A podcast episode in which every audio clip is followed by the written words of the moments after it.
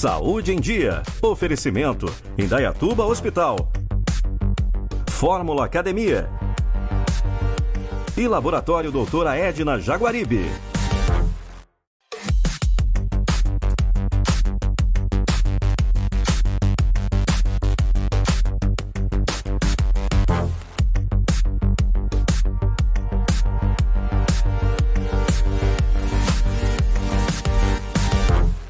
Está começando mais um Saúde em Dia. Hoje o tema vou falar sobre pedra na vesícula.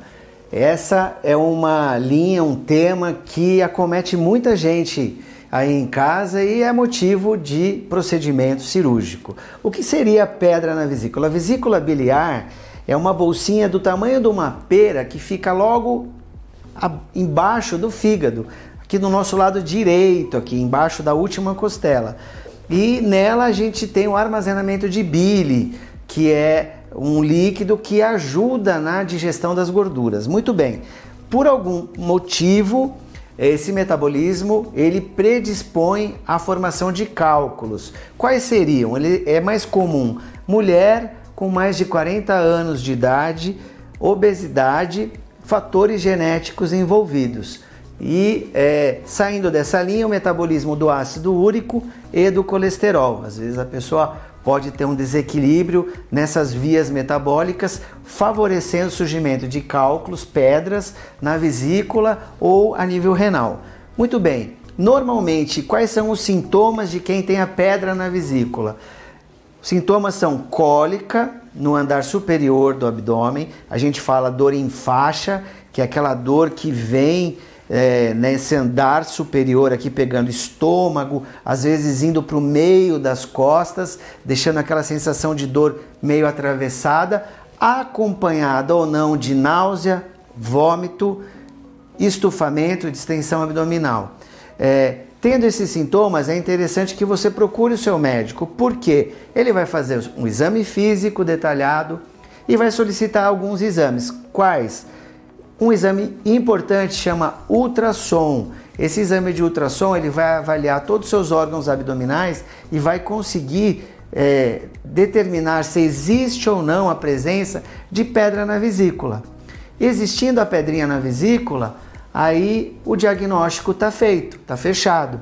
Por que, que a gente indica essa é, cirurgia para remoção da vesícula nos casos de pedra, né? Que existe uma complicação dessa pedra poder causar uma obstrução naquela passagem da bile, inflamando a vesícula. Isso a gente chama de colicistite aguda. Nos casos mais graves, ela pode obstruir a drenagem das enzimas do pâncreas, gerando o que seria mais é, temível, que é a pancreatite aguda, entendeu? Por isso que o médico, quando faz o diagnóstico de pedra na vesícula, faz esse encaminhamento para um cirurgião e o cirurgião vai estar tá programando a cirurgia. Hoje, grande maioria das vezes, a cirurgia é feita por videolaparoscopia. O que seria isso? Aqueles cortes pequenos que o cirurgião, com auxílio de uma câmera, vai olhando na televisão e vai e remove a sua vesícula por completo, entendeu?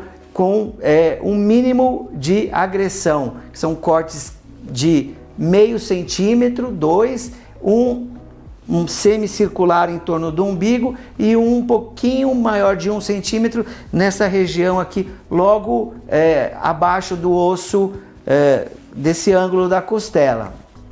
É uma cirurgia de aproximadamente uma hora que requer um dia de internação e com isso a gente consegue fazer o procedimento cirúrgico eliminando o problema do risco da pancreatite e da colicistite aguda. No, antes eh, do advento do aparelho de laparoscopia, a gente fazia o procedimento, a gente falava cirurgia aberta, que fazia um corte logo abaixo da última costela de mais ou menos uns 15 centímetros. Isso depende muito o biotipo do, do paciente. Os pacientes mais magros a gente consegue um corte menor, os pacientes mais obesos um corte maior, fazendo a mesma cirurgia, só que de outra forma. A gente fala procedimento aberto. Então, realmente, é, cuidar da saúde, estar fazendo seus exames periódicos, fazer essa checagem com exame de ultrassom, exames de sangue para mostrar todo o funcionamento do fígado, colesterol, metabolismo do ácido úrico é muito importante.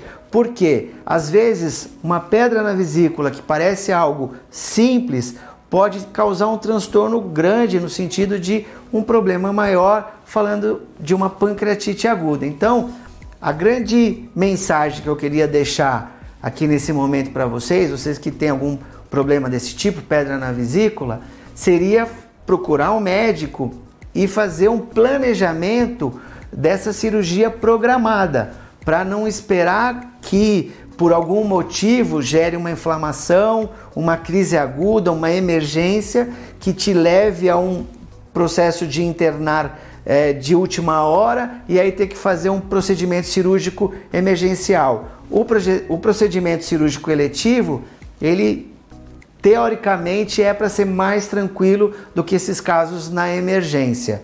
É, uma dúvida muito comum é, é o que é, eu devo fazer de recuperação depois da cirurgia da vesícula.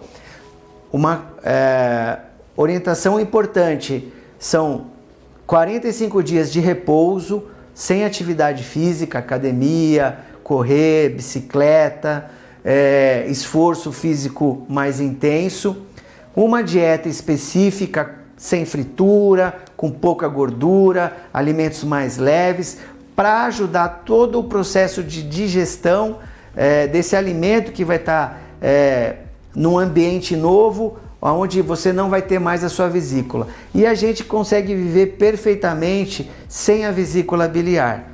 Lógico que quem não tem mais a vesícula, às vezes não vai poder estar tá abusando muito do excesso de gordura na sua refeição diariamente. Então tem que ter um controle para não ter um desequilíbrio de uma digestão ruim ou às vezes um quadro de uma diarreia secundária ao consumo excessivo de gordura. Espero ter levado para você informações interessantes. Se você ficou com alguma dúvida, corre lá nas redes sociais, Instagram, Facebook, envia pelo WhatsApp alguma dúvida, alguma sugestão. Nós estamos aqui para responder da melhor forma. O programa Saúde em Dia fica por aqui hoje e a gente se vê num futuro programa. Tchau!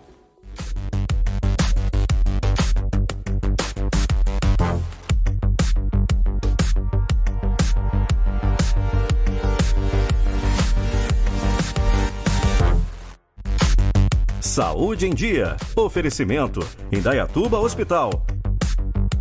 Fórmula Academia. E Laboratório Doutora Edna Jaguaribe.